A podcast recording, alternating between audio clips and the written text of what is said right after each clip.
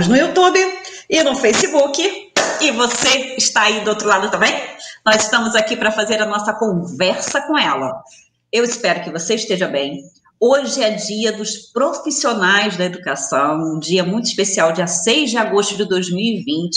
Eu quero, nesse momento, saudar todos os profissionais de educação, professores, supervisores, orientadores educacionais, merendeiros, pessoal de apoio, inspetor, orientadores pedagógicos, todos, diretores, secretaria de educação, professores e profissionais de educação que estão na secretaria também, profissionais de educação que estão nas universidades, todos e todas, nosso, nossa saudação, nosso agradecimento por estar incessantemente, incansavelmente nesta movimentação pela educação. Quero dizer nesse dia, então, além de parabenizar, que a nossa luta continua, nós precisamos do Fundeb permanente, então vamos juntos e juntas fazer com que essa hashtag Fundeb, Fundeb, opa, Fundeb permanente é, fique aí se alastrando, porque a gente precisa do recurso na educação, a gente precisa de financiamento da educação, ok, gente?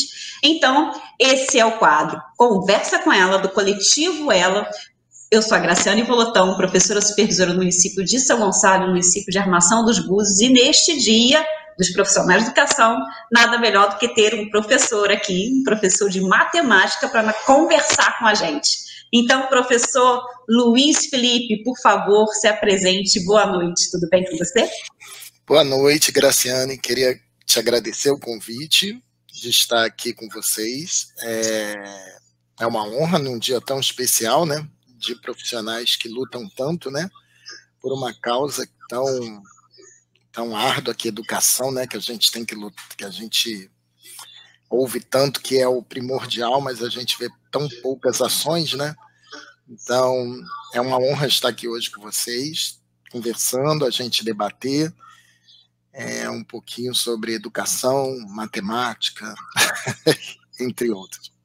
É. Meu, nome, meu nome é Luiz Felipe Lins, eu sou professor da rede municipal do Rio de Janeiro e também sou professor da rede privada aqui da cidade do Rio de Janeiro.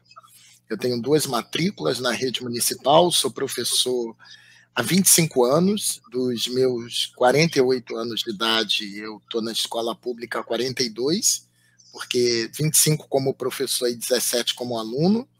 Eu tenho toda a minha trajetória na escola pública, é, desde a educação infantil até o mestrado, que eu fiz na Unirio. Então, uhum. é, escola pública é a minha referência, né? É a minha referência. Certo. Então, professor da rede pública municipal do Rio de Janeiro, com uma ameaça aí de retorno às aulas, um enfrentamento daqueles né, que a gente está vivendo. Não é hora de voltar às aulas. Por favor, municípios, estados, por favor, mantenham a serenidade, a cautela nesse momento, porque a gente não sabe qual é a reação, não sabe qual é a proporção desse vírus no nosso organismo, então a gente pede cautela, salve vidas, por favor, não coloque vi a vida dos nossos profissionais de educação e também dos nossos estudantes em risco. Nós não sabemos qual vai ser a proporção disso. Não é hora de voltar, por favor. Vamos ficar em casa, vamos ficar em distanciamento social, se precisar sair, usar máscara, álcool gel, lavar as mãos, evitar qualquer tipo de situação que nos coloque em risco neste momento. Né? É bom a gente frisar isso, a importância da gente ter essa cautela. Não é hora de voltar, repito, não é hora de voltar. Então, gente, nós estamos aqui no nosso Facebook, Graciane Volutão, e também no YouTube, Graciane Volutão eu peço, lembro a você, né, que a gente precisa da sua inscrição pelo YouTube para que a gente possa ir divulgando cada vez mais o trabalho das pessoas que estão vindo aqui. Todos os dias, praticamente, a gente está tendo conversa com ela. Essa conversa é 55, já estamos com 55 conversas com ela, do coletivo Ela lá, né, no nosso canal do YouTube. Então, a gente convida você a se inscrever nesse canal. É só rapidinho, você se inscreve no canal e fica sabendo das novidades aqui do coletivo Ela e da conversa com ela. E também você aciona o sininho para que você saiba exatamente o horário que a gente entra no ar, tá bom? A gente tem dia que a gente oscila um pouquinho os horários, troca um pouquinho, dependendo do convidado, para que a gente possa é, atender também o melhor horário do convidado que está aqui nessa conversa com ela, ok? Ela, educação, liberdade para aprender. Então, é nesse momento de pandemia que a gente está falando sobre a importância da liberdade de aprender. Né? Nós chamamos você também para o nosso Instagram, Graciane Volotão, e também estamos por lá e também publicamos o material do, da conversa com ela que a gente produz aqui no YouTube, também colocamos lá no nosso Instagram, tá bom? Então, e tem outras coisas mais, obviamente, né? Não tem só a conversa com ela, tem outras coisas mais, por isso que a gente está te chamando para participar desse trabalho e dessa e seguir, né? Então, lembrando de novo, youtube.com barra Graciane Volotão, a gente espera a sua inscrição por lá. Nós já temos pessoas aqui nos dando boa noite, então Maria das Graças Souza Rocha, boa noite, Maristela de Assis Campos, boa noite, Carlos Augusto Aguilar Júnior, boa noite a todos. O Carlos ontem fez uma conversa com ela aqui, com a gente, e foi muito legal. Obrigada, Carlos. Simone Moura, minha amiga, quanto tempo, saudade de você, muito tempo que a gente não se fala, depois vou fazer uma ligaçãozinha para você. Saudade, Simone. Carlos Augusto, garantia da vida, se voltar às aulas presenciais, é greve, é greve pela vida, é isso, Carlos Augusto, isso mesmo. GEPADEM e GEPAM, presente, os grupos de pesquisa que o Carlos é, faz parte, um deles eu também faço, que é o GEPADEM, que é o Grupo de Pesquisa Políticas de Avaliação e Desigualdades Educa Educacionais e Educação Matemática. É isso? Acho que falei certinho. então, gente, vamos aqui continuar com o nosso professor Luiz Felipe, explicando. Ah, deixa eu só dar uma olhadinha, Luiz Felipe, aqui, se a gente tem. Peraí, a gente tem aqui o Billy de Souza, a gente tem também aproximadamente 15 pessoas aqui no Facebook. Pode deixar a sua pergunta, seu comentário, tá bom? Pode conversar com a gente aqui, porque essa conversa com ela, na verdade, sou eu, a Graciane Bolotão, o professor Luiz Felipe e você aí na sua casa. Então, seja muito bem-vindo e bem-vinda a essa conversa com ela, ok?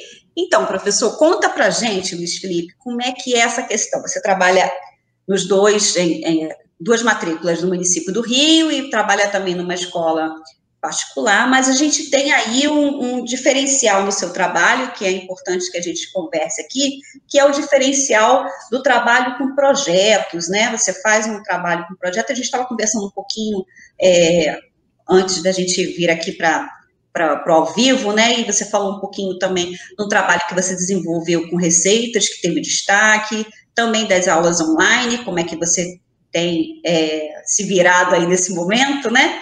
E a questão da robótica. Conta um pouquinho aqui para que as pessoas saibam exatamente o que é isso tudo aqui que eu falei. É assim, eu, eu acredito muito no trabalho com projetos, né? Eu acredito que a gente que trabalha com crianças de classes menos favorecidas, né?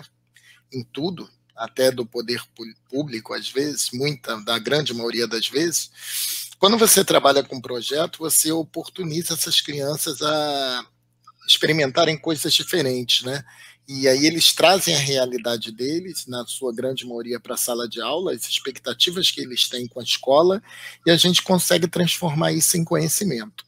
Então, acredito que no projeto, quando a gente pensa em trabalho com projetos, a gente consegue ter uma ênfase maior no conhecimento que eu quero atingir daquela criança, né?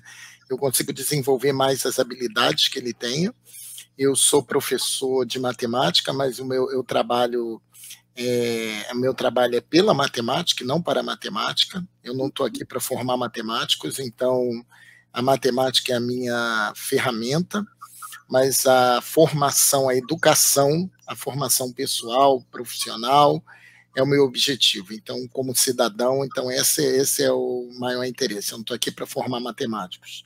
Sei que a matemática é uma, uma ciência, uma matéria muito estigmatizada, né? Eu ia falar Mas, isso, matemática é o terror. Eu é, fico apavorada quando fala de matemática. As, as pessoas assim, é, têm pavor. Dá, uma atenção, começa a mostrar números e letra, então o negócio confunde tudo na cabeça.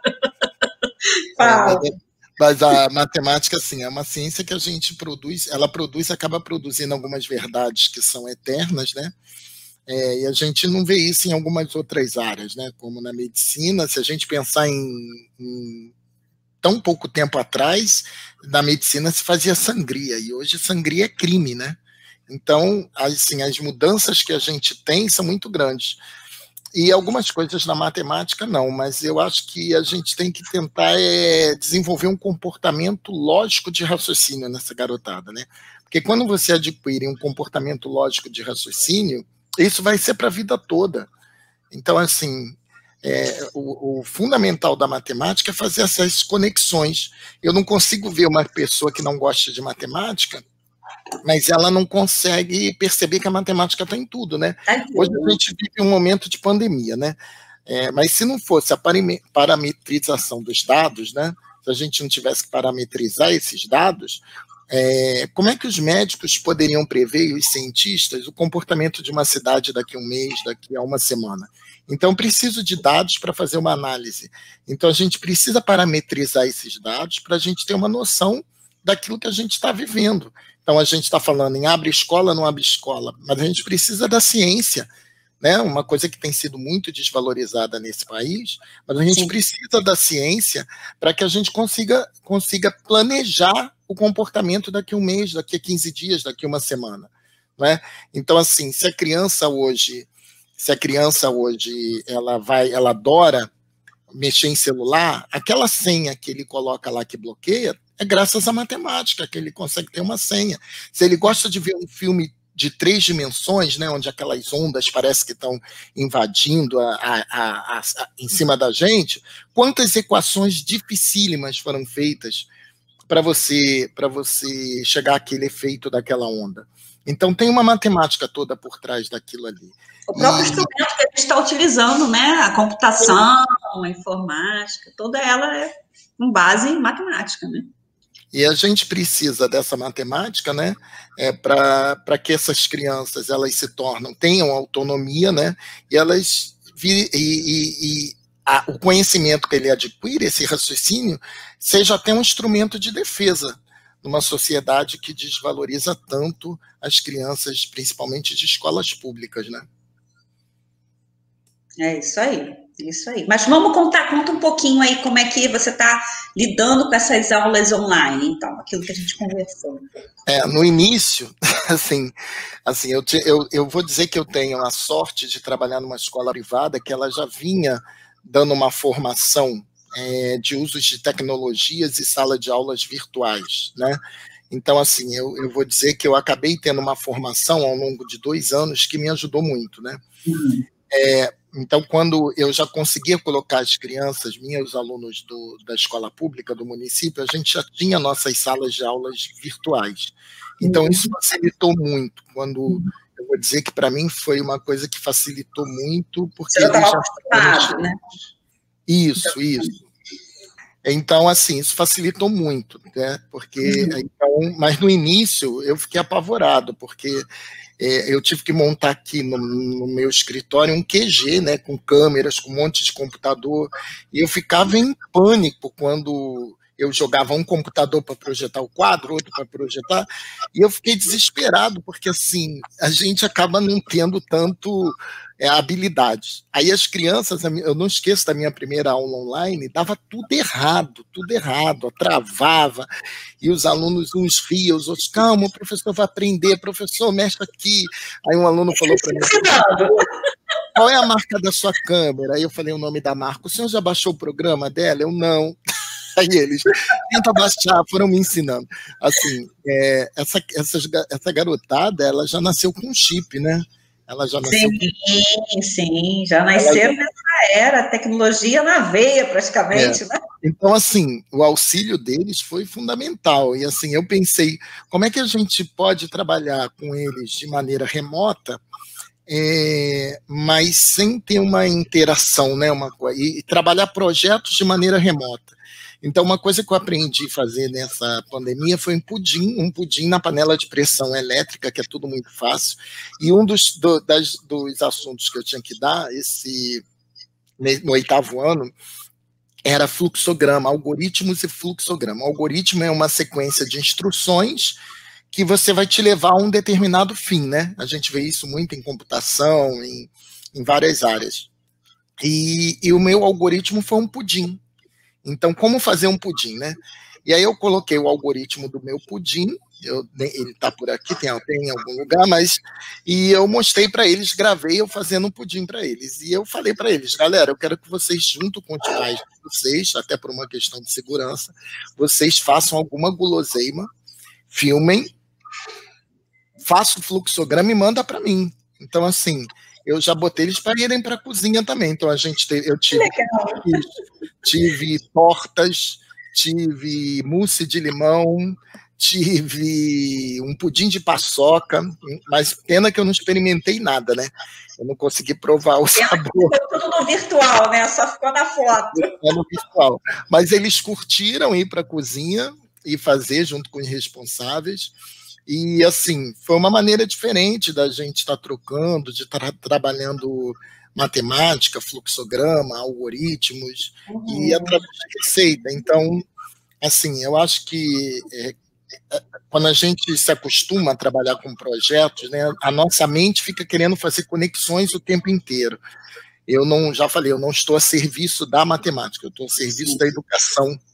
Então, de que maneira aquilo ali ele pode ver aquela importância e a utilidade daquilo ali? Isso é muito, isso é fundamental, né? Fundamental fundamental saber a importância daquilo que está aprendendo. Senão você fica no cálculo frio, fica achando que não, vou usar nunca isso na minha vida. E não é bem assim, né? Usa sim.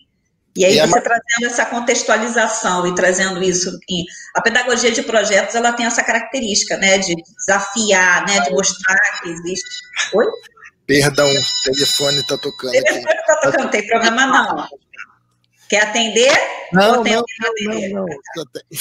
Então, ela está falando sobre a pedagogia de projetos, que ela tem essa característica de desafiar a você utilizar aquilo que você é, é, você precisa conhecer determinado assunto para você resolver determinada questão, né? Então, por exemplo, a questão da receita aí que você traz é exatamente isso, quer dizer, para você chegar à receita, você teve que fazer uma fórmula matemática para chegar ao resultado daquela receita, saber quais são as químicas, né, e a quantidade e a proporção para poder chegar. Então, assim, fica é, a pedagogia é, de projetos, ela traz essa, essa vantagem, né, a possibilidade de você realmente ver aquele aprendizado que você, é, algumas vezes, né, ou a maioria das vezes, você tem é, no papel ou no quadro, você conseguir fazer aquilo no concreto, você ver aquilo como resultado, um produto, algo que você consegue é, é, chegar a um, um, um, destino, né? Você tem um propósito para aprender aquilo, isso é muito bom.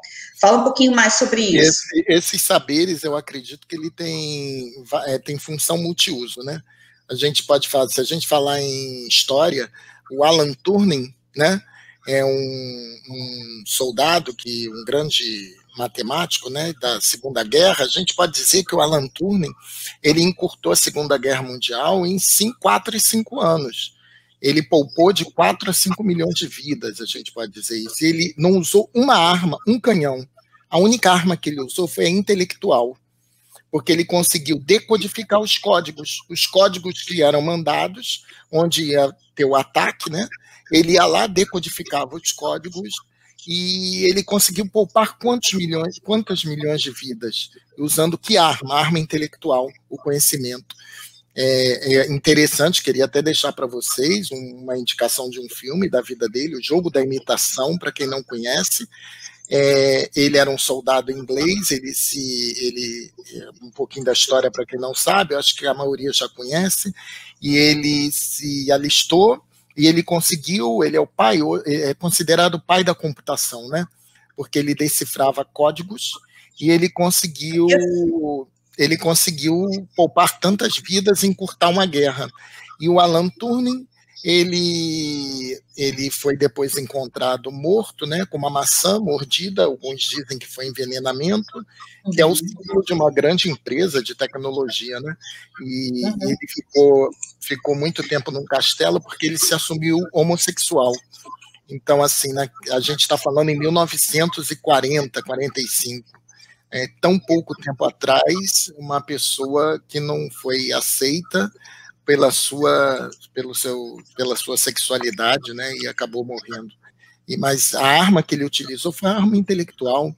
Então, dentro das escolas, a gente às vezes está perdendo tantas crianças com habilidades fantásticas que a gente não consegue despertar e desenvolver, né? Então, eu acho que a matemática tem que ser usada para isso. Hoje, eu vi, vejo dentro das escolas que a gente vive tempos de doença da, da alma, né? A gente vive tempos de doença da alma. Você vê tantas crianças muti se mutilando, se cortando. É. E, e, e, a escola, por quê? A escola não pode ser um lugar de, de opressão, de segregação. A matemática foi usada por muito tempo para segregar, para excluir. Né? Então, assim, a gente excluía tantas pessoas é, através da matemática, quer fazer uma prova, quer fazer um concurso, dificulta a matemática, quer dizer, a matemática é segregadora. E que matemática é essa que segrega? A escola tem que ser um lugar onde respeite as individualidades, onde a gente reconheça o valor de cada um, a gente entenda o tempo que cada um tem de aprender, nem todo mundo tem o mesmo tempo de aprendizagem. Eu aprendo muito com as crianças incluídas hoje. Eu vou dizer para você que eu tenho a, a, a gente tem uma grande oportunidade, graças a Deus, de ter as crianças incluídas dentro da escola, porque a maioria das vezes os pais mantinham elas é, protegidas, né? então eles preferiam ter as crianças dentro de casa por uma questão de proteção, eu acredito muito nisso, né? E hoje a gente tem as crianças dentro da escola, que bom, porque essas crianças, que eu adoro trabalhar muito com crianças com, com dificuldades de aprendizagens, que são dificuldades clínicas, né? Eu não estou falando de dificuldade por traumas, não, porque a matemática traumatiza também, tá? Mas eu estou falando dificuldades, é dificuldades clínicas, né? Uhum. o quanto eu aprendi que cada um aprende de um jeito, cada um aprende no seu tempo, mas que todos aprendem. E eu não posso deixar ninguém para trás. Eu não perco um. Nossa. Meus alunos, eu não quero perder nenhum. Eu sou rigoroso, eu cobro, mas eles sabem que eu estou com eles, entendeu? E eu não, e eu acabo assim, eu vou te falar assim, eu não vou dizer, mas eu tenho uns três anos que eu não reprovo aluno, mas eu tenho consciência de que cada aluno meu aprendeu, tá. uhum. Então eu tenho consciência do tempo que ele está, o ritmo que ele tem, e eu sei que ele aprende, aprende no ritmo dele, aprende no uhum. tempo dele, eu tenho que respeitar isso. Acho que a escola que a gente quer, essa escola que escute mais os alunos, quando a gente teve aquelas ocupações, nossa, que momento bom, as crianças estavam pedindo o quê? Eu quero ser ouvido, porque as regras vêm de cima, eu existo, eu faço parte do processo, entendeu? Vocês determinam uma escola para mim, mas não me perguntaram se é a escola que eu quero. Isso é meio uhum. assustador, né? É uma escola que vem de cima para baixo. Então é muito, é muito assustador. Nós tivemos grandes oportunidades ali de poder escutar esse jovem. Eles têm muito a nos ensinar. E eles sabem a escola que seria a escola ideal e que a gente não hoje não pratica essa escola, infelizmente, né? Infelizmente. Você falou dos alunos incluídos. O que, que você faz? Assim, como é que você consegue? O que, que você quais estratégias, como é que você tem direcionado o seu trabalho com esses alunos incluídos? Porque é uma atenção, né, que você tem que dar especial, é, o tempo é diferente, todos têm tempos diferentes, mas eles, de, devido a determinada deficiência, você trabalhou que tipo de, de alunos, assim, quando, qual, quais tipos de deficiência que você já trabalhou aí na sua carreira? 25 é, anos, assim, já, já tem história aberta para contar, né? Não, mas eu acredito que o meu público, com crianças incluídas, vem de uns cinco anos para cá, onde se tornou lei as crianças Sim. estarem dentro da escola. Então, ninguém me ensinou na faculdade, não há faculdade que ensine isso. Eu tive que buscar no Helena Antipoff, em alguns lugares, eu tive que aprender, né? Porque a gente precisa aprender. Aí eu vi que a gente tem mais de 120 espectros de autismo. Sim. Então, cada um é de um jeito, né? E eu tive que aprender muito, mas eu vi que a gente tem que primeiro partir da, da onde eles estão e o que eu quero para eles. Então, eu tive um aluno, o Kaique, ele foi meu aluno do sexto ao nono ano. E como eu aprendi com ele, ele é para mim uma minha história, assim. Porque eu, quando ele chegou na escola no sexto ano, a mãe dele falou assim: ele está aqui para socializar. Eu falei: não, ele não está aqui para socializar, ele está aqui para aprender. Eu entendi a angústia dela, entendeu? Como sim, mãe. Sim. Mas eu falei assim. Olha, ele vai ter dificuldade, de repente não vai conseguir aprender. Então, olha só, não fica preocupado, não. Tá aqui só para socializar, né? É uma forma dela né, se acalentar, né? Sim, sim. Proteção, proteção, né? Proteção, é, proteção. Aí eu falei assim, não, ele vai aprender no ritmo dele, eu também preciso aprender. Então, às vezes, eu vinha para casa, meu Deus, o que, que eu vou fazer com o Kaique? Onde... Ele não sabia nem colocar os números em ordem crescente. Então, eu tive que montar material para ele, tampinha, material... E, e, e eu não tinha um mediador porque tinha que entrar na justiça, no Ministério Público, por responsável conseguir mediador. Mas enquanto não tem mediador, não vou fazer nada por essa criança, ela está comigo, né? Então preciso. Isso foi então, que ano de escolaridade? Sexto ano. Sexto ele devia ter 14 anos, porque ele estava um pouquinho fora da faixa. Sim, ele sim. terminou com 18 ou 17 anos o ano passado. E o Kaique me fez aprender muito sobre ritmo, aprendizagem. Então, eu terminei com o Kaique. Primeiro, eu pensei: o que, que eu quero para o Kaique? Eu quero que o Kaique chegue a uma faculdade com o grau de autismo que ele tem? Não, gente, eu não vou conseguir, mas eu quero que o Kaique tenha uma independência é, como ser humano que ele consiga trabalhar numa, numa papelaria perto de casa, num supermercado, que ele tenha uma vida, uma vida social que nós todos temos, com colegas. Então, preciso que ele saiba fazer as operações, eu preciso. Então, eu terminei com o Kaique no nono ano, sabendo subtrair com reservas, fazendo aquelas contas de Você reserva. Você acompanhá-lo até o nono ano? Como professor Foi. de matemática? Isso, do sexto ano. E, e, assim, ele era grudado comigo, né? Porque eu sempre tinha. Ah, estabeleceu uma relação, com certeza. É. E... Com certeza, afetiva até. Legal. Sim, é muito afetivo. Eu, eu tenho Kaique assim, e, e eu preparava material para ele, preparei material para trabalhar com material dourado, para ensinar ele a fazer as trocas. E eu lembro que eu fiz uma calculadora de material dourado com garrafa PET e aí uma colega falou assim: eles nunca vão transferir isso para o concreto, eles vão, nunca vão transferir isso para o papel, eles vão ficar só no concreto. Aí depois de 15 dias o garoto já estava fazendo conta sem precisar usar a tampinha. Então, assim, a gente às vezes subestima a inteligência do outro, né? Mas quando você desenvolve, desperta essas inteligências, eles vão muito longe, né? É, hoje eu fiquei sabendo que ele não está estudando até porque a mãe dele tem medo do ensino médio, dele ir para o ensino médio não ser, é, não ter a, é, a recepção que ele teve, né, o carinho que ele teve com a gente. Mas, mas eu acho que é por aí, eu, eu aprendo muito. Hoje eu tenho cinco autistas comigo, cinco. Então eu comecei o ano tendo que conhecer cada um deles onde eles estavam. Então, tem que preparar material para cinco diferentes e mais para minha turma. Uhum. Então, eu tenho que preparar material para todos eles, porque todos temos que caminhar, né? Eu vou aprendendo com eles, porque eu preciso conhecê-los, eu preciso conhecer o ritmo deles, a, é, é, eu tenho que olhar cada um individualmente, né? E a gente hoje tem na escola vários alunos que não têm laudos e a gente sabe que tem algum problema, mas Sim. aí eu acho que está tá nas minhas mãos respeitar e entender esses, esses problemas e descobrir por que processo eu vou conseguir alcançar algum conhecimento?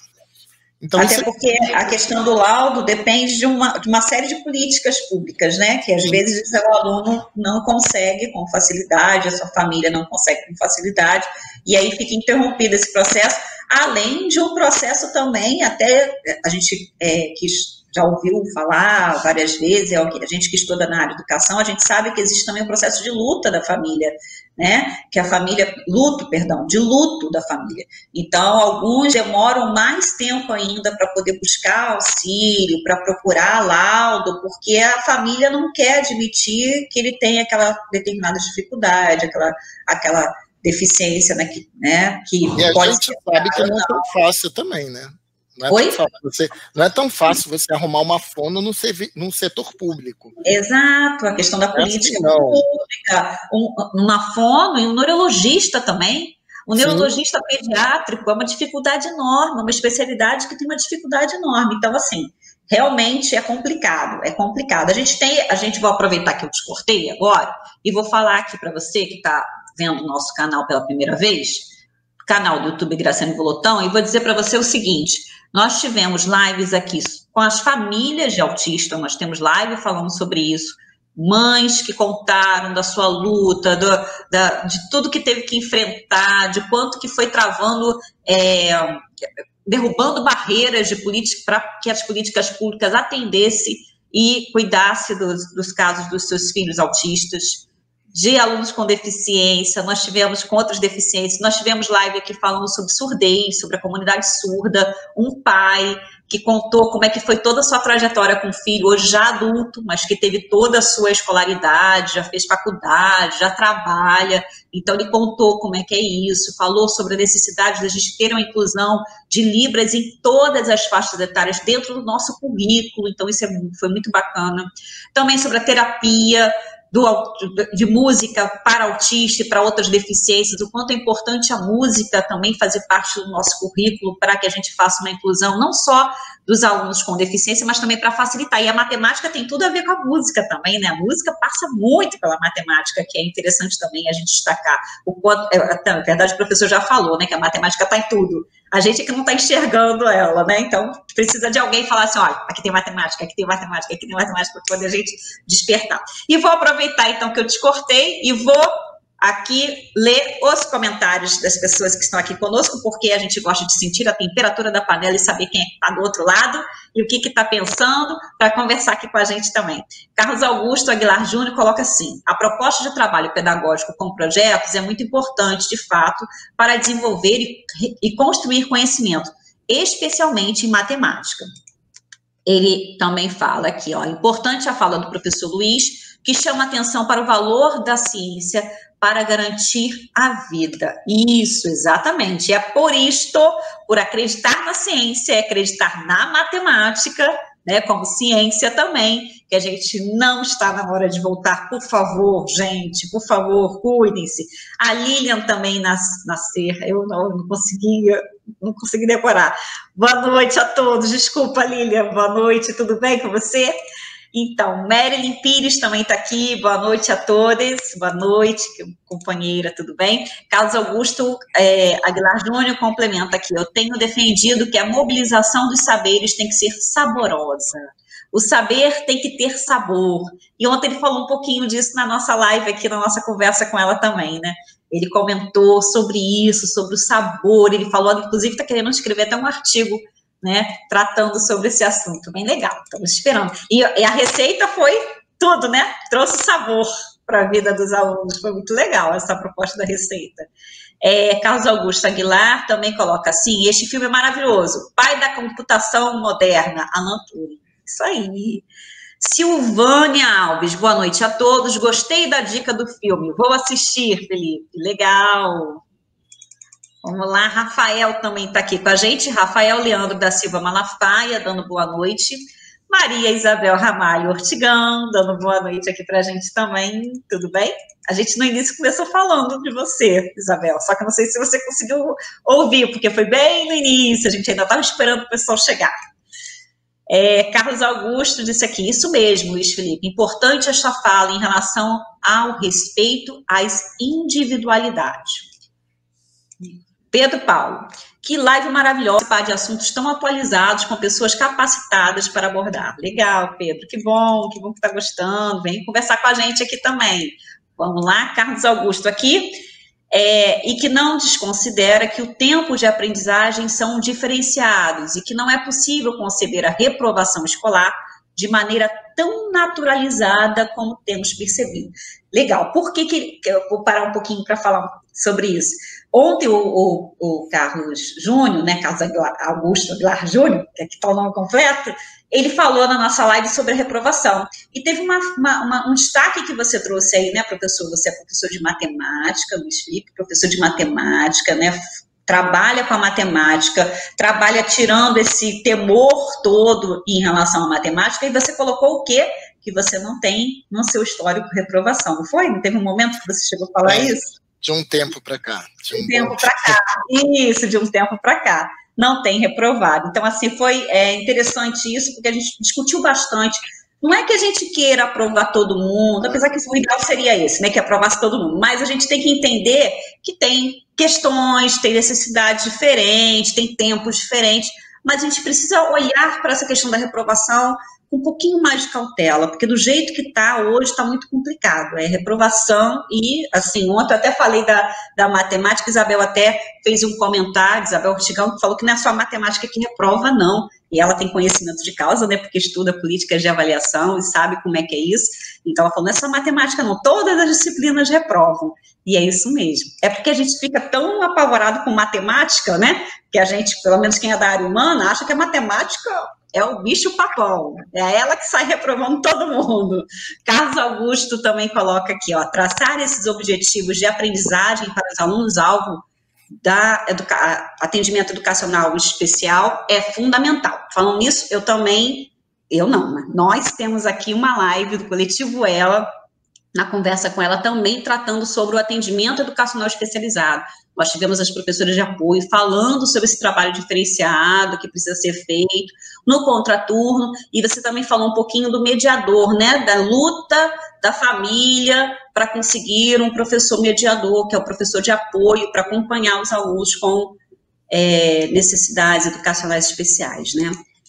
Maria Isabel Ramalho Ortigão coloca aqui, muito bom ouvir o Luiz, adorei professor que aprende, viu? É, e aqui que coloca, ela coloca também, ó. Maria Isabel Ramalho Ortigão, bom ouvir que você se sente desafiado pelos alunos e que busca aprender e ensinar. Muito Sempre. bom. É, aqui, é, Carlos cumprimentando a Maria Isabel Ramalho Ortigão e também a Lilian Nasser. Acho que é isso.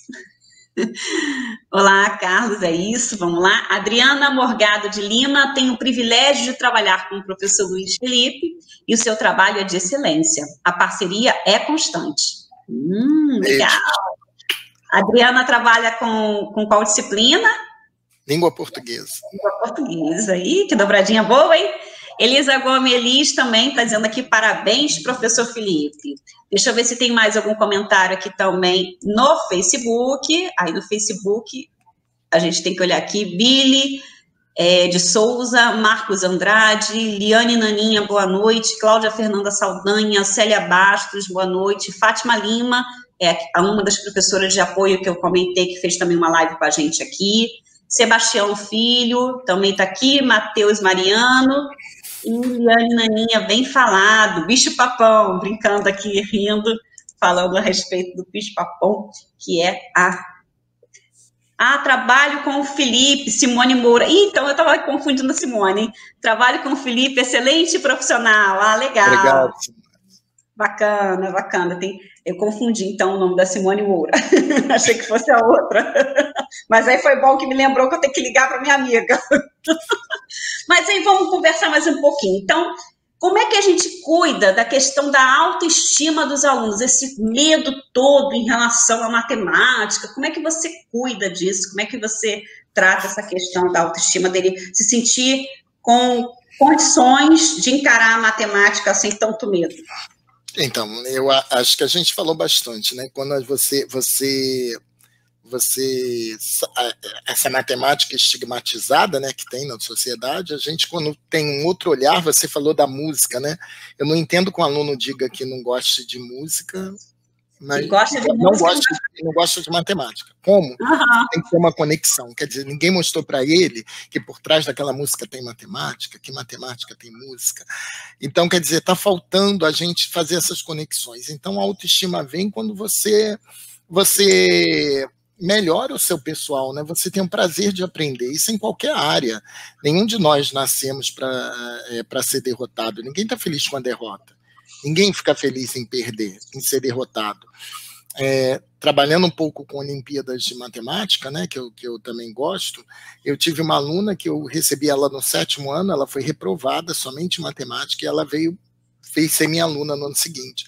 Eu percebi que ela gostava de resolver problemas, de desafios. Ela não gostava de matemática da matemática tradicional, de regras, aquela que você só reproduz fórmulas e, e procedimentos. Ela gostava de uma matemática investigativa, aquela que te faz pensar, onde você tem estratégias diferenciadas de resolver problemas. E ela gostava de resolver problemas. E eu falei para ela, vamos participar de uma Olimpíada? Ela, tá maluca, foi reprovada em matemática, professor, eu não sei nada de matemática. Aí eu falei, mas a matemática que você vai ver é uma matemática diferente, é uma matemática com problemas, que te desafia. E ela foi medalha de prata nessa Olimpíada, né? Que legal. E, e a premiação foi no IMPA, no Instituto de Matemática Pura e Aplicada. E eu falei para ela, chamei ela num canto e falei, olha só, nunca diga nunca aceita que digam que você não é capaz de fazer aquilo que você queira. Então a escola errou, a escola erra, o ser humano erra. Uhum. Então, você está aqui hoje sendo uma medalhista de prata numa Olimpíada estadual. E você veio de um ano anterior é, falando que foi reprovado em matemática. Então, que matemática é essa? Né? Que matemática é essa que não percebe que o aluno tem habilidades para resolver problemas? E a matemática que a gente precisa para hoje é uma matemática que resolva problemas. Então, assim, não dá para a gente cometer esses erros, porque a gente pode destruir a vida de uma criança, entendeu? De um adolescente. Aí a gente está o quê? Permeando aquela a segregação, a exclusão. Então, não é isso, não é por esse caminho, né? Eu acho que até pelo próprio fato é, lá na UFRJ, eu faço parte do grupo do projeto Fundão com a Lília Nasser, com a professora Lília Nasser, é, a professora Letícia, isso. E a gente fala muito isso, né? Assim, eu hoje, é, eu sou da linha que digo que eu não sou de humanas, eu sou de humanas, eu não sou de exatas, porque eu acredito que até essa divisão é uma, é uma justificativa da matemática para querer falar assim, ó, tu não aprende matemática porque você é de humanas. Uhum. Olha, coloca a gente nessa situação mesmo. É assim transferir, mesmo. transferir Você rep... falou comigo agora, Vai diretamente do meu coração. A matemática transfere para uma coisa genética, parece que você nasceu com um gene, entendeu? Que você. De gênio, tá? É um gênio superior. Não, então, não, e, e, essa é loucura, né? Se eu trabalho com escola e com crianças, eu também sou de humanas. Então, não, essa Legal. história que eu sou de exatas e eu sou de humanas já é uma justificativa muito usada para quando a matemática não conseguiu atingir o conhecimento daquele aluno, porque todo mundo de humanas, se não fossem os médicos hoje, trabalhando com dados, com tanta estatística, eles não estariam conseguindo dar conta do que eles estão dando aí, nesse mundo afora. Então, a matemática, se a gente tem tomógrafos tão modernos, como eu falei, uhum. a gente deve isso à ciência, gente, a tecnologia, a matemática pura. Então não, não dá para a gente separar em humanas, quer dizer, isso é uma justificativa da arrogância matemática que eu acredito que tenha. Isso é uhum. muito ruim, mas eu sei que com 25 anos de escola, de chão de sala de aula, que eu estou no chão da escola e da onde eu uhum. não vou sair, eu te digo, a gente tem uma arrogância matemática, uma prepotência que acha que ela é superior a tudo. Quem não sabe matemática é menor do que alguém. Isso é um absurdo, porque cada um tem sua maneira de aprender, cada um tem suas habilidades, e a gente às vezes não consegue é, estimular essas habilidades dentro da escola. Então você quer qual é a estima que a gente quer que ele tenha, né? E a maioria dos programas de governo também são. Eu vejo programas sociais que às vezes me incomodam, que acha que escola é você bota esporte e arte para as crianças, que eu acho fundamental. Mas cadê os cientistas dessas, dessa escola? Onde é que estão as, as crianças que virarão cientistas no futuro? Então, isso também é perigoso. Achar que criança que vem de classe menos favorecida tem que ter esporte e artes. Tem que ter, mas tem que ter esporte, tem que ter, que ter arte, tem que ter ciência, tem que ter música, tem que ter tudo. Porque uhum. ele ali vai desenvolver as suas habilidades e escolher a área que ele queira, né? Então, uhum. é, a própria matemática, essa arrogância matemática, essa prepotência me incomoda. É, eu, eu, eu digo assim, eu tenho muito pé no chão e eu posso falar, eu não sou o mesmo professor que eu fui há 25 anos atrás mas eu tenho certeza que hoje eu sou o melhor professor que eu poderia ser. Porque minha, eu busco, eu estou sempre em função das aprendizagens. Eu não estou em função da matemática. Eu quero saber o que, que aquela criança aprende, como ela aprende e o que ela pode aprender. Então, acho que isso é importante, eu acho que isso, a experiência é fundamental, né? Isso é, é fundamental, acho que. Então, falar em estima, autoestima matemática, Lógico que a gente, ninguém nasceu para perder. Se eu reprovo um aluno, eu estou jogando ele lá no chão, né? Estou jogando ele lá no chão. E não é, não é isso, gente, não é isso. Ele, a gente não está olhando os problemas que eles têm.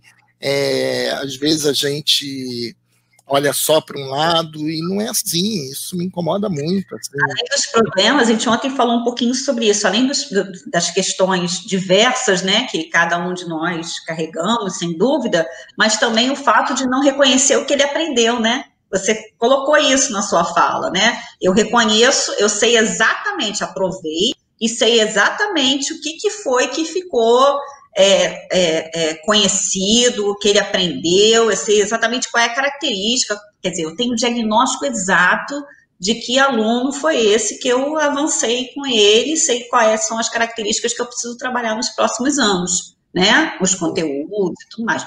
Vou aproveitar que eu te cortei, a Lilian Nasser, é isso?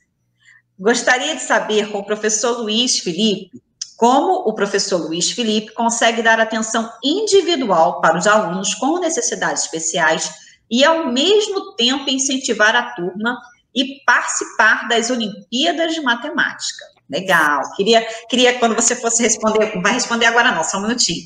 Queria que você acrescentasse a questão das Olimpíadas também. E eu não sei se você, você não trabalha com anos iniciais não, né? Não, só com formação de professores na rede. Ah, tá. Então, a, a Olimpíadas Canguru, você conhece? Sim, também, também muito legal a forma como eles se escrevem, a, realizam as, as questões, né? Eu acho que a gente precisa tanto trabalhar com a formação de professores nesse sentido ali, como é que, como é, que é formulada as questões para poder aplicar a, nessas avaliações. Achei muito legal, tive, tive contato com as questões da, da avaliação Canguru e acho assim que a gente precisa muito investir nessa questão para a formação dos professores é, que atuam nos anos iniciais, né? Se você não conhece, procura conhecer. A Ana Abraão diz aqui, ó, muito bom poder ver o professor Felipe dando seu testemunho e trazendo tanta vivência de sala de aula para socializar com todos sua rica experiência docente. Legal, trouxe, ó, tem um monte de fãs, hein? Trouxe um fã-clube para nossa live, para nossa conversa de hoje. Carlos Augusto Júnior coloca que essa divisão não faz nenhum sentido. A matemática não é criação do intelecto humano? Ela não é feita por humanos? Muito bem. Toda ciência é humana. Legal, muito bom, muito bom. É, a gente vai, a gente vai amadurecendo essa ideia, mas confesso que enquanto aluna dos anos é, é, do ensino fundamental, né, que na minha época nem chamava assim, mas tudo bem, vou falar assim para poder ficar moderna, atualizada nos termos. Não era bem assim, não, gente. Olha, eu queria me livrar do negócio de matemática, passando de segundo grau, então nem me bota na minha frente, que eu já fico nervosa, só de ver aquele monte de número, mais com menos, menos, mais, mais, e ui, chega a dar nervoso.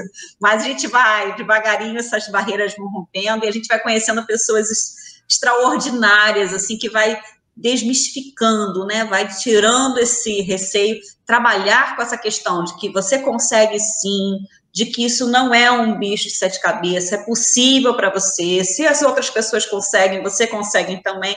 Fazer esse, esse trabalho parece, né? Parece bobagem, né? Mas não é, não é. Faz uma grande diferença, porque o, a, a, o aprendizado ele depende muito do de você acreditar que você vai conseguir, de você querer aquilo, aquele conhecimento para você, né? Então, é assim que a gente consegue ver a diferença quando o profissional ele trabalha focado nessa questão da, da autoestima. É, Rafa Malafaia também, já falei, né? Célia Baixos também está dizendo aqui, muito bom. Beleza, aqui no Facebook. Então, professor, você, a gente chegou. Ah, tem, tem as perguntas, né? Vamos lá. Quer que eu volte alguma ou está tranquilo? A Lilian ela perguntou, né, trabalhar com, com, de forma individual com alunos com necessidades especiais, né, incentivar uhum. e trabalhar na Olimpíada. É, eu vejo assim, eu vou te falar assim, é, primeiro eu preciso de um diagnóstico para perceber o quanto aquela turma e aquelas crianças, é, onde elas estão dentro do ano escolar que elas estão inseridas. Então, depois eu vou montar materiais individualizados para essas crianças com necessidades especiais. E eles, eu sempre tenho. Quando tem um mediador, ótimo, eu auxilio o mediador. Quando não tem, eu boto um colega que tem uma facilidade maior. Sempre eu, eu coloco um, eu estabeleço turma, né? a turma que vai ser o ajudante nele da, daquela criança naquelas tarefas. Sim. Então eu vou mediando, eu estou com a turma, vou um pouquinho com ele, o colega está ajudando e eu estou dando conta de tudo. Isso parece meio enlouquecedor, você está dentro de um, de um lugar com tantas pessoas aprendendo é, em tempos diferenciados. Mas isso é, é, essa é a escola de hoje. Essa é a escola de hoje. E a, esse é o dia a dia de hoje. No nosso local de trabalho, a gente tem pessoas com tempos diferenciados. E a Sim. gente está convivendo.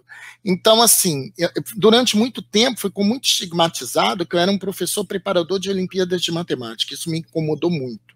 Uhum. Primeiro, porque as pessoas acham que eu preparo o aluno para a Olimpíada. Eu nunca preparei aluno para a Olimpíada. A Olimpíada é uma ferramenta.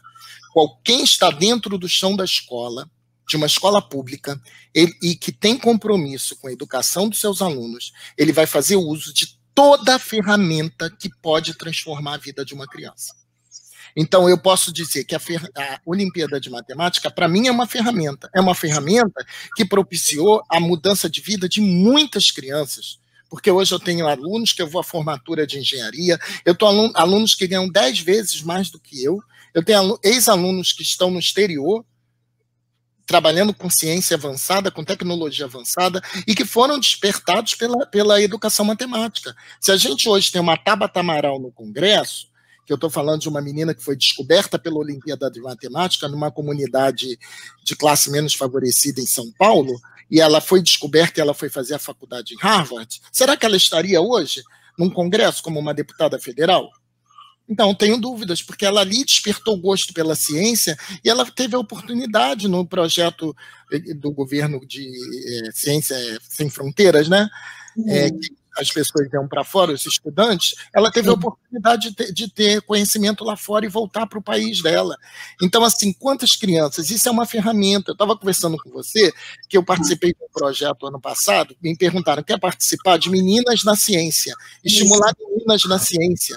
Então, isso é uma ferramenta quantas meninas eu vou estar despertando pelo interesse científico e por uma formação mais avançada na sua vida. Eu quero esse projeto. Então, trabalhei. Eu tinha um auxílio de uma licencianda e a gente trabalhou. É, era um projeto que trabalhava meninas na ciência, mas ele tinha uma licencianda que me auxiliava e a gente tinha algumas visitas a espaços científicos. Nós fomos na, na Casa Firjan, nós fomos na DEL, nós fomos no Parque Tecnológico da UFRJ, na Fiocruz. A gente visitou alguns espaços onde se desenvolve ciências. E uma das coisas que me marcou foi na UFRJ, numa dessas simulações de plataforma de petróleo, onde não tinha banheiro feminino, porque só tinham homens. Então, os dois banheiros tinham a placa de masculino, porque não tinham meninas ali dentro. Então, assim, elas tiveram a oportunidade de conhecer espaços científicos onde as mulheres não estão ocupando, não estão ocupando por uma sociedade que segrega, que acha que a mulher foi feita para ser apenas dona de casa e, e reprodutora. Então, eu, esse projeto vai despertar nos meus alunos o gosto pelas ciências. Então, isso é uma ferramenta que eu vou utilizar. Eu estou ali dentro do chão da escola, eu Sim. sei o que eu estou falando. Então, quantas meninas? Eram cinco meninas? As cinco hoje, tem, os olhos vibram quando elas olham reportagens científicas. Claro, porque elas viram que a ciência está ali. Então, assim, os meninos ficaram com ciúme. Eu acho que eu contei isso para você, né? Mas eu acho que você contou só, só offline, né? Conta aqui para o é, pessoal os, também. Os meninos, os meninos chegaram para mim porque elas acabaram desenvolvendo um projeto de robótica elas acabaram desenvolvendo um projeto de robótica, elas começaram a tomar um gosto em mexer com robótica, e a gente recebia o material, e no final do ano elas estavam fazendo robôs, né, os robôs caminhando pela escola. E a gente tinha que fechar com alguma atividade. Então, teve uma escola que ela fez um sensor de luz, onde a luz apagava, as crianças saem de sala, a luz apaga automaticamente, interessante. Mas aí o meu olhar sempre pedagógico, né, que isso me preocupa, é como é que eu posso produzir alguma coisa sem ser um sensor de luz, que eu acho importante, mas eu queria algo mais. E os meninos me questionavam, professor, é, nós, nós estamos sendo segregados, porque tem discriminação, porque a gente quer mexer com robótica. Aí eu tive que colocar, fazer uma, uma um, um uma, uma linha histórica da mulher na sociedade, de como a mulher era vista, que ela não votava. Eu fui buscar na história para justificar, para contextualizar a posição da mulher. E, e aí uns falaram para mim assim: professor, tudo bem, a gente entende, mas não aceita. Aí eu falei assim, aquilo me incomodou. Eu falei, como é que eu vou conseguir botar esses meninos? Peguei cinco meninas e falei, vocês vão montar um curso de robótica aos sábados para os meninos da escola. E elas foram as monitoras, elas passaram a dar aula para os meninos aos sábados. Então, assim, elas socializaram as aprendizagens. Eu acho que era esse o objetivo, e isso é uma ferramenta. E então, aperfeiçoar, quando... né? Porque quando a gente ensina, a gente hum. aperfeiçoa ainda aquilo que a gente Só conhece. pelas, pela política, pela política de, desse país de investimento na educação zerada, o projeto uhum. acabou. Então, assim, uma das conquistas do Prêmio Educador Nota 10 desse ano, né, que eu fui um dos dez vencedores com um projeto de construção civil e geometria, é, a gente recebe um valor em dinheiro onde eu vou investir todo no projeto de Meninas na Ciência, porque a gente precisa comprar material e a gente precisa, eu preciso pagar a licencianda, que ela me auxilia muito, eu preciso de alguém me ajudando. Então, Sim. assim, é, eu estou falando de ferramentas. A Olimpíada de Matemática é uma ferramenta. A menina da ciência é uma ferramenta. Se você me disser uma outra ferramenta, Felipe, estou com um projeto para incentivar as crianças a mexer. Vem cá, bebê. Vem cá que a gente vamos lá. traça tudo aqui e vamos embora. Vamos botar Exatamente. essa garotada para brilhar os olhos, para se encantar com o aprendizado. A ideia é oportunizar. A gente tem que fazer uma escola que oportunize. Porque quando você oportuniza, você gera conhecimento, você liberta. Porque essas crianças precisam entender o papel deles na sociedade, eles têm que ter lugar de fala. Então, eles não podem aceitar tudo. Então, a gente tem que oportunizar, abrir um leque. E aí eles vão fazer as escolhas. Porque a gente faz. A gente consegue fazer nossas escolhas. Então eles precisam também fazer as escolhas dele, mas as escolhas a partir de quê? De oportunidades. Eu estou ali para oportunizar. Então a Olimpíada é uma ferramenta. Há dois anos atrás a gente chegou a uma final de um prêmio Shell, que eu fiz um trabalho de Mondrian, é, artes e matemática. Eu peguei Mondrian, um grande é, pintor, né, artista é, moderno que ele utilizava retângulos nas cores primárias para pintar, para fazer suas obras. As crianças, que a sua grande maioria não tem acesso à cultura, porque não, é, não, não, dão essas oportunidades, né? a cultura não chega nas comunidades, então, assim, é, não, é, é, escolhas diferenciadas, então eles acabam não indo ao teatro, não conhecendo um museu, porque não tem ônibus na escola para levá-los. Então, a gente eu fui mostrar para eles quem era Mondrian. E eles fizeram uns sólidos em tamanhos gigantes. E tinha um prêmio de educação científica. E eu escrevi um projeto que eu tinha que associar arte à ciência, que foi o meu desafio, mostrar que por trás da arte tem ciência. E fiz com uma turma de sexto ano. Por quê? Porque sexto ano são crianças de 10, 11 anos. Sim, tem gente que fica enlouquecido, porque quando você está em sala não tem 40, tem 80. Tem 40 mais os 40. Multiplicam! Não, são os o tempo todo, estão saindo e eles ficam assim, afoitos, porque estão saindo né, de uma medida que tem a quantidade de professores né, é, mais restrita, e de repente entra professor, sai professor, então eles ficam numa agitação, e não param de falar, e o hormônio para tudo quanto é lado. Né? Então, fa fazer, ci fazer ciência com. É, fazer projeto com criança de sexto ano é diferente de fazer com criança de terceiro ano do ensino médio, né? Porque terceiro diferente. ano então, sexto ano é tesoura, um querendo enfiar no outro, toma tesoura, tu olha a tesoura, tu corta daqui, toma na mão. Então, assim, é meio enlouquecedor, mas é esse que eu quero. Eu gosto de desafio, eu não gosto de moleza, não. Moleza, é. senão eu trabalhando com alunos maiores. Eu gosto de desafio. E você mostrar a ciência o que tem por trás daquilo. Fazer esse trabalho de construção civil, as crianças reconheceram o seu bairro, eu fui premiado agora no Educador Nota 10 com um prêmio de construção civil e geometria, onde eles, eles foram às lojas de material de construção dos seus bairros, eles entrevistaram pedreiros, eles entrevistaram engenheiros, arquitetos, eles perceberam que, que dentro da sua comunidade você tem uma gama de profissionais que são essenciais na sociedade.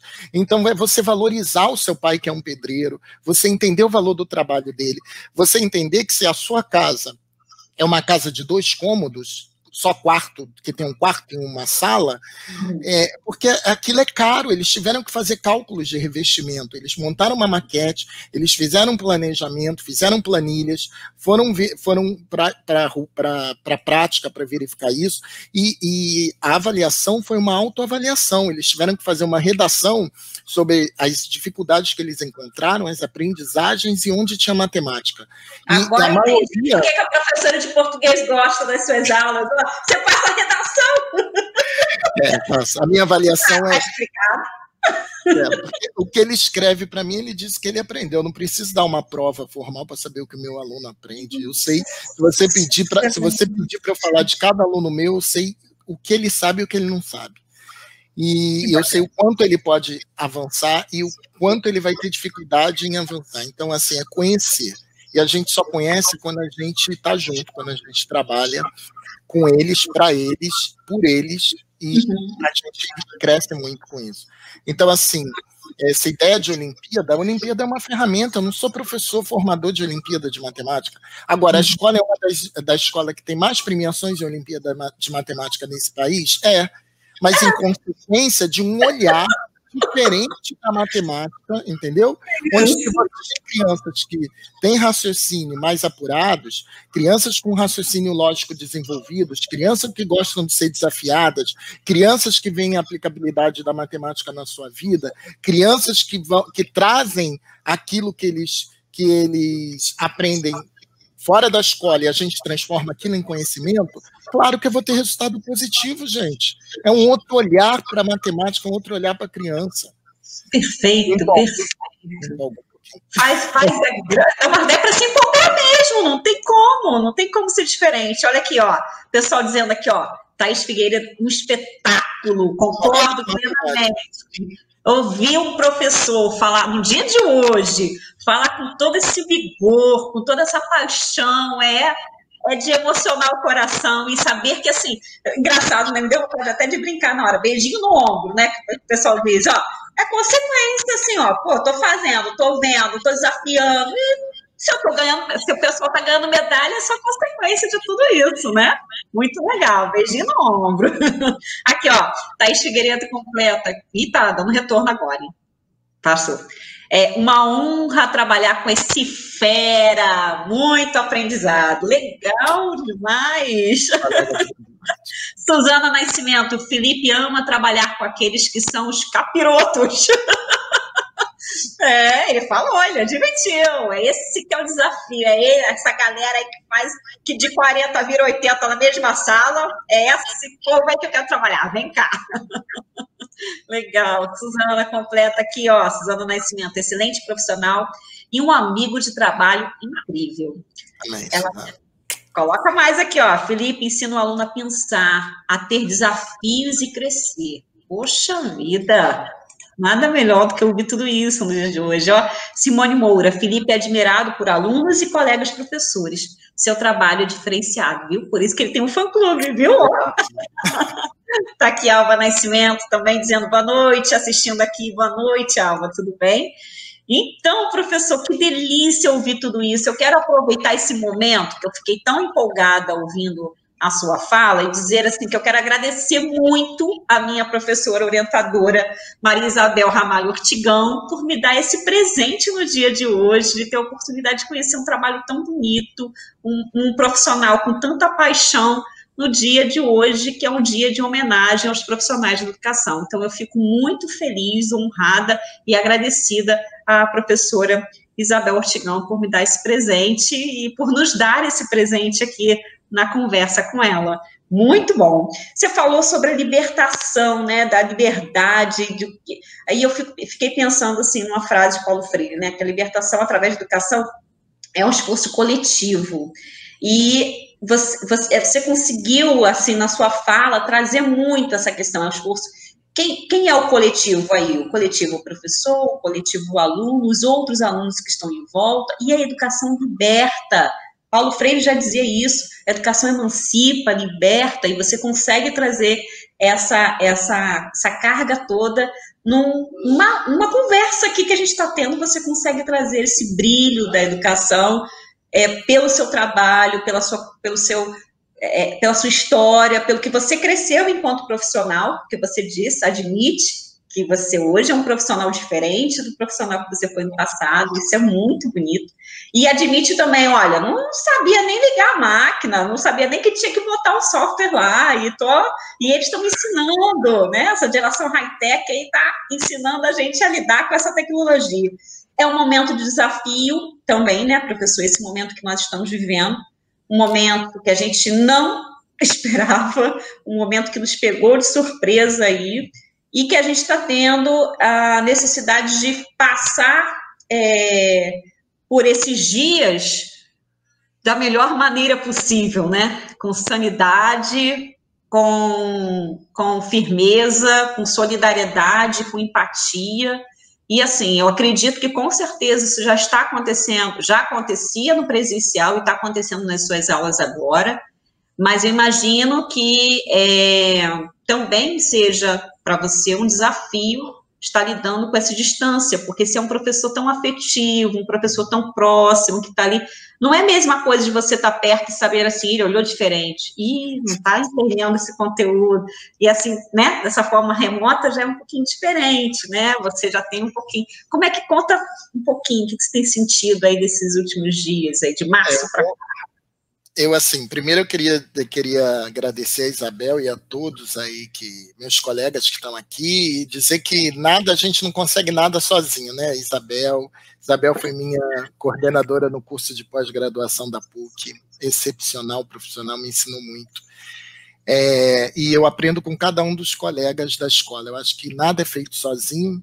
Eu acho que a gente ali tem, todos os profissionais são extremamente importantes, o agente educador, a, o pessoal da secretaria, os, os a, a, pessoal da cozinha, o pessoal de apoio, a direção, coordenação, supervisão, sala de leitura, é, todos os colegas profissionais, os alunos, as famílias, a comunidade. Quer dizer, a, a gente tem que construir um ambiente onde todo mundo tem o mesmo objetivo. Eu não conseguiria fazer nada sozinho. Uhum. Eu, eu hoje trabalho numa escola que não foi a escola municipal que eu estudei, que fica a um quilômetro da escola que eu trabalho. Porque eu acredito que a gente só consegue fazer alguma coisa se a gente tem um conjunto de colegas que pensam como a gente. Então, eu seria excluído se eu não, não, não eu não conseguisse, eu tivesse uma ideia e meus colegas não tivessem também. Então, eu uhum. aprendo com cada um deles, eu aprendo com a Simone, o jeito que ela ensina inglês, a Suzana, o jeito que ela ensina inglês, com as professoras de língua portuguesa, então com a Elisa, com a, com a Adriana, que colocou aí, eu aprendo com eles, porque, e a gente troca, porque o, o que ela vê num aluno, ela passa para mim, eu passo a observar, então essa troca, a gente passa a conhecer melhor um ao outro e conhecer nossas crianças.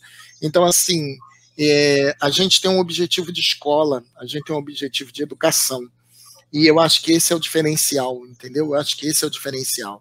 É, a Isabel foi muito importante. Eu posso dizer que eu passei por tudo que é faculdade aqui do Rio de Janeiro, quase, porque eu sou do projeto Fundão, eu fiz o mestrado na Unirio, a universidade eu fiz o ERJ, pós-graduação na PUC.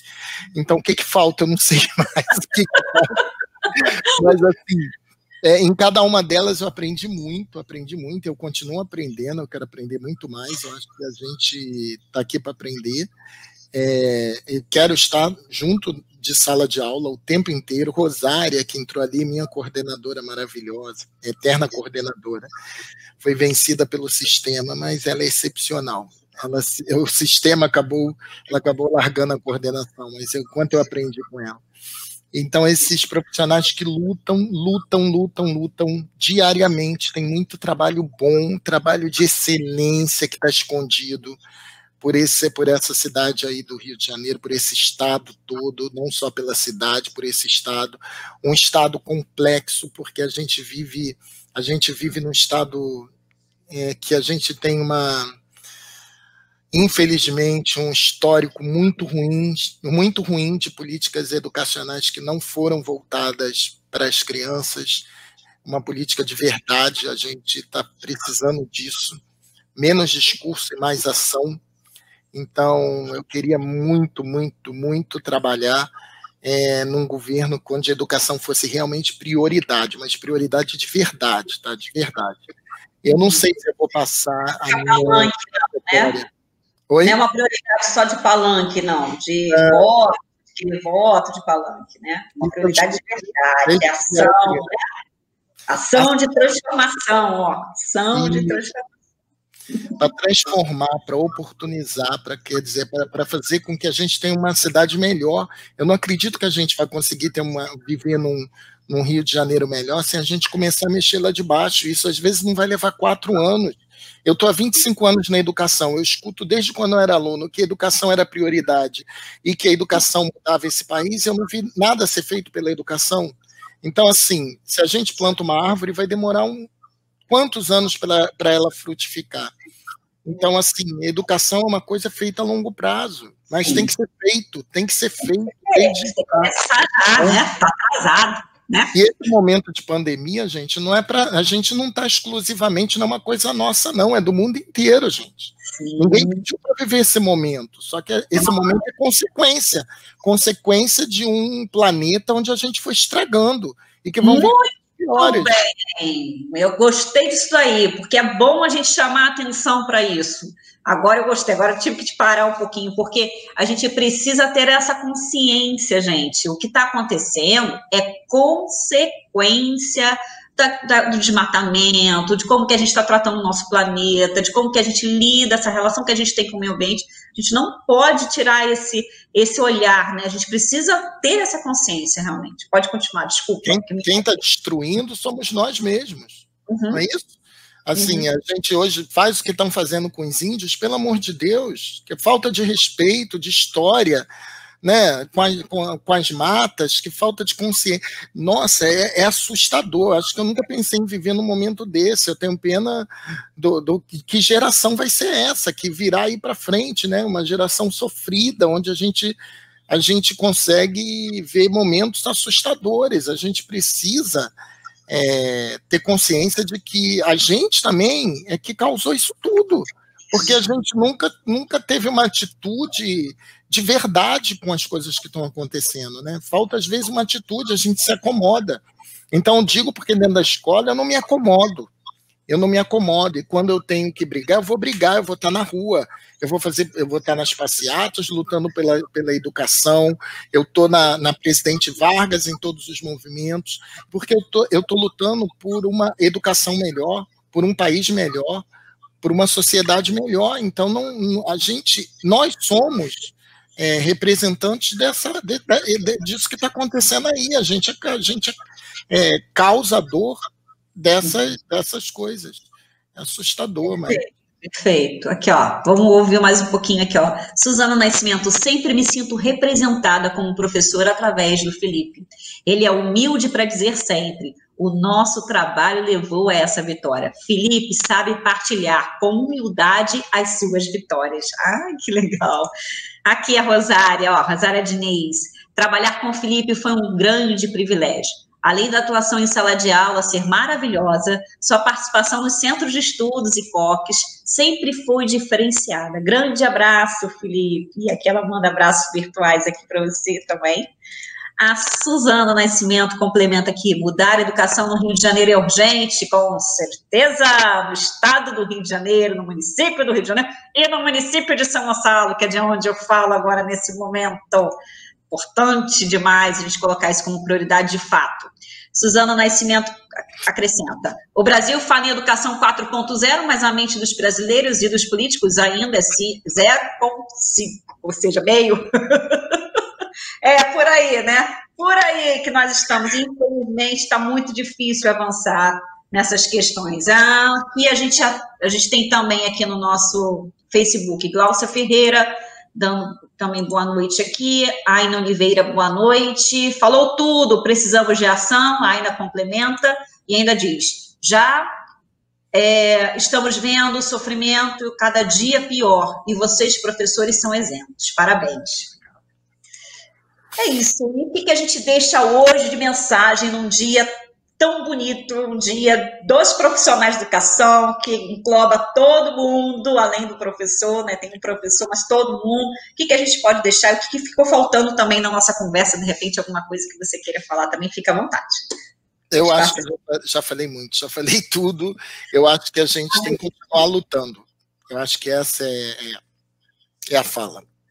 A é. gente tem que entender que, apesar de todas as adversidades, ainda tem a educação para a gente tentar fazer alguma coisa diferente por, esse, por essas crianças e por esse país. Então, acho que a gente tem que continuar, a gente que está no dia a dia de sala de aula, tem que continuar nessa luta árdua aí. E a gente, se a gente modifica um, modifica dois, modifica dez, a gente está modificando um bairro, a gente está modificando aquela região e a gente vai transformando muita coisa ao nosso redor. Então, assim, mesmo que eu esteja atingindo um professor que estiver em casa e pensa, ah, mas eu atinjo um, esse um vai fazer diferença. Porque esse um vai fazer diferença na sua comunidade, esse um vai fazer diferença onde ele está inserido, esse um vai servir de exemplo para muita gente que pode construir, para que é para ver que é possível construir é, algo diferenciado através da educação. Perfeito, professor. Perfeito. Gente, alguém mais? Alguma coisa mais? Bem, um abraço, então, para você que está aí na sua casa. Um abraço, peraí, parabéns. Tem aqui, ó, Maria Isabel. Parabéns, Felipe. Muito orgulho de participar dessa história. Sucesso. É isso. E a gente termina, então, hoje a nossa conversa com ela, dizendo que amanhã a gente tem mais conversa com ela, como falei, a gente está aí com o nosso canal a todo vapor, então aproveite, se inscreva no nosso canal.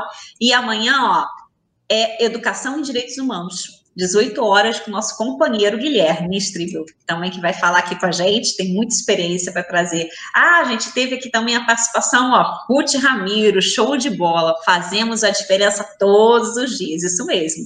E aqui, Thaís Figueiredo eh, dizendo aqui, amo, isso aí, e Simone Moura, ó, Simone, obrigada por lembrar da minha amiga, que eu preciso falar com ela.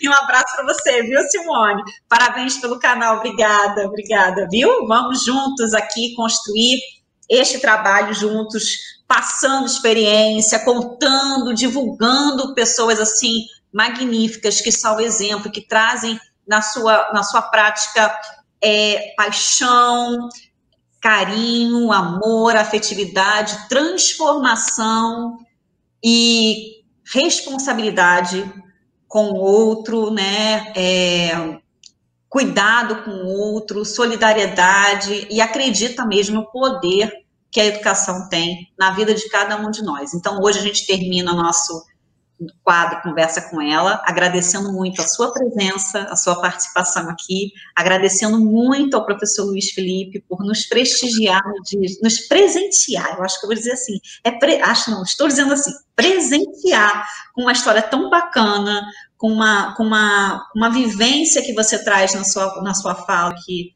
nos dá muito orgulho de ser, junto com você, um lutador, uma lutadora da educação, tá bom? Eu fico muito feliz e agradeço demais novamente. Aqui, aqui, ó, aqui, peraí, Romulo.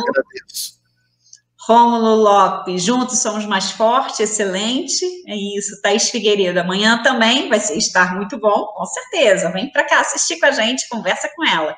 E Suzana Nascimento, beijos, amigo ousado. Somos educação. Somos educação, deve permanente. Não esqueça dessa hashtag.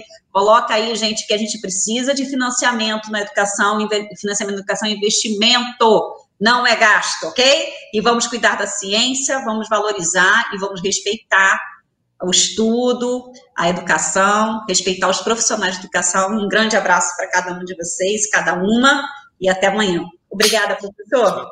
Tá, obrigado. Boa noite, gente. Boa noite.